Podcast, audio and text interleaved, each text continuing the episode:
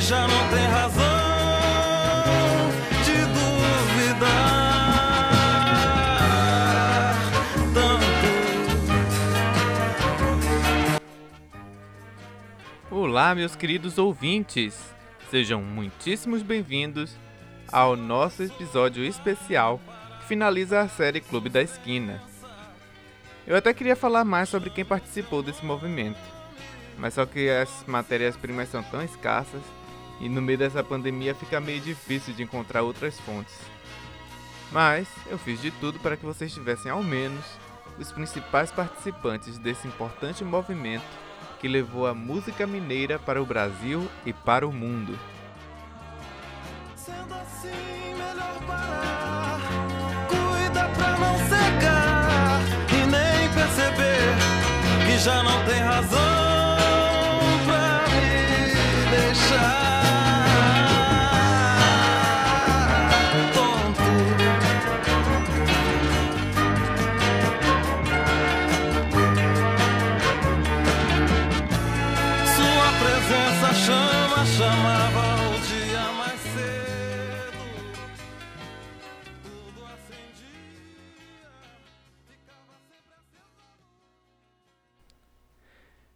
Na década de 70, Milton Nascimento reuniu todos os seus amigos para iniciar a criação de algo muito diferente.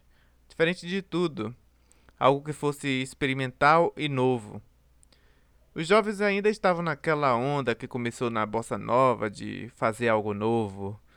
É, o mesmo desejo que moveu o tropicalismo a existir, né, que resultou também na MPB, na música de protesto e muitos outros. Aquele desejo que já existia na época em que o jazz fazia sucesso aqui no Brasil.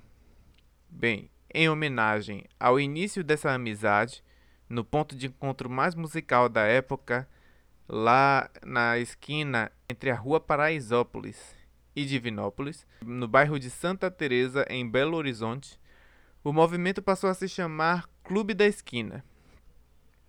E é tão intrigante o nome desse movimento que alguns músicos como Pat Metheny e Lyle Mays, ambos dos Estados Unidos, quiseram saber onde é que ficava a sede desse tal clube musical.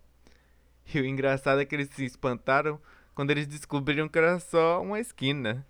Esse é o movimento que aproveitou todas as chances de carregar e representar a música mineira. Como já disse Toninho Horta, a música mineira é um retrato audível das montanhas mineiras desbravadas pelos tropeiros. É bonito de se ver e de se ouvir.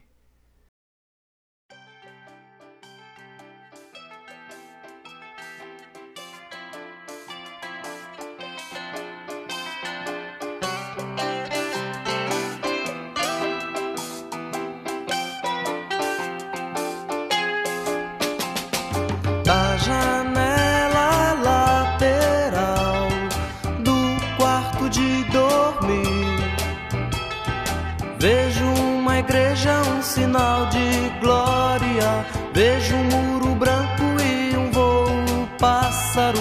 Vejo uma grade e um velho sinal.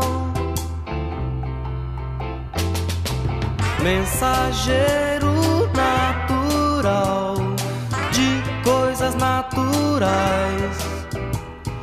Quando eu falava dessas cores mórbidas, quando falava desses homens sórdidos, quando eu falava desse temporal, você não escutou, você não quer acreditar.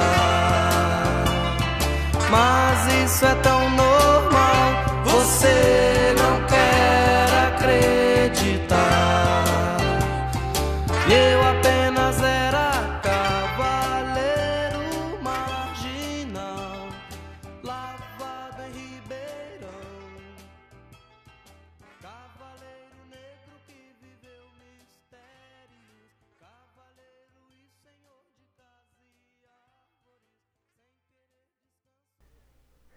A música do Clube da Esquina ficou muito famosa nos Estados Unidos. Eles queriam saber de onde vinha essa originalidade musical.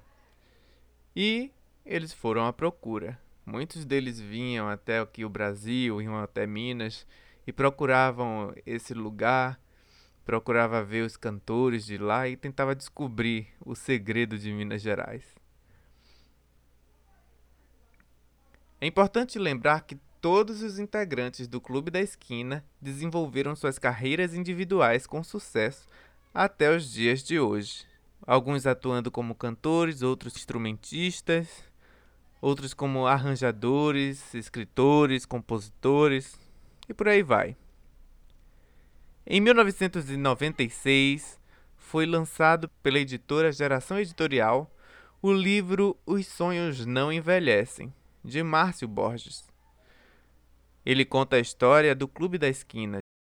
Em 2000, o grupo voltou a se reunir informalmente para festejar os 30 anos da canção Um Girassol da Cor de Seu Cabelo, de Lô e Márcio Borges. Em 2011, foi inaugurado o Museu do Clube da Esquina.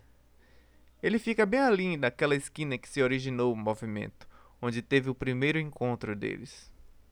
O museu disponibilizou espaços para estudo e apresentação de música, também com área expositiva destinada ao acervo físico e virtual do movimento, né? além de uma sala de cinema. Foi oferecidas oficinas ligadas a vários aspectos das práticas musicais e da história das artes, trabalhando questões ligadas à cultura mineira.